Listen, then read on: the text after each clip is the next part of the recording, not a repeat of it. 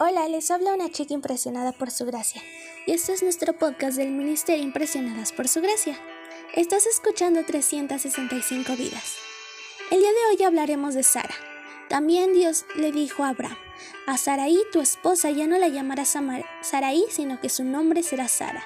Génesis 17:15. A pesar de los milagros que Dios realizó en su vida, Sara es uno de los personajes bíblicos tan parecido a nosotras, que hasta nos hace sentir bien. Ella forma parte de aquel grupo de seres humanos que intentamos hacer las cosas como Dios manda. Obedecemos algunas de sus órdenes, somos sumisos en algunas ocasiones, disfrutamos de su poder en algunos momentos, que, en los cuales nos reímos, aunque en secreto no tanto, y en ciertas circunstancias no creemos en sus promesas, cuando nos parece fuera de nuestro alcance e intentamos ayudar a Dios, cuando creemos que su poder es ilimitado para todo menos para lo que nosotros estamos pidiendo. Seguramente, como buena esposa, la influencia de Sara sobre Abraham debió haber sido muy grande.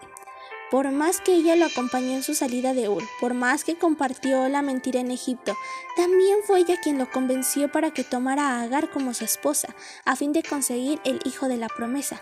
Imagino que cuando aquel pequeño milagro en forma de bebé llamado Isaac ocupó su seno estéril, se llenó de fe en el Señor, una fe muy similar a la que nosotros sentimos cuando el mensaje nos toca en una semana de oración o en una situación especial desde el punto de vista espiritual, que nos produce fuertes emociones. ¿Notas las semejanzas?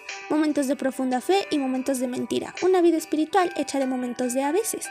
A veces muy bien, a veces todo tan bien y a veces muy mal. Sí, Sara se parece mucho a nosotros. Quizá lo más importante de la caminata espiritual de Sara es que nos enseña que a pesar de los altibajos, a pesar de la, de la poca estabilidad espiritual y a pesar de todos los pesares, Dios nos mira con aquellos ojos que brillan por la luz de una suave sonrisa dibujada en los labios, y con la misma voz que hace miles de años le anunció a Abraham. Y hoy nos dice, Ustedes dejen de ser lo que son por lo que los voy a transformar en príncipes y en princesas, que serán partícipes de las mayores bendiciones de los eternos milagros, príncipes y princesas en un reino de amor con alcance eterno y celestial. Gracias por escucharnos en este bello día. Nuestra oración es que Cristo viva en tu corazón por la fe y que el amor sea la raíz y el fundamento de tu vida y que así puedas comprender cuán ancho, cuán largo, cuán alto y cuán profundo es el amor de Cristo.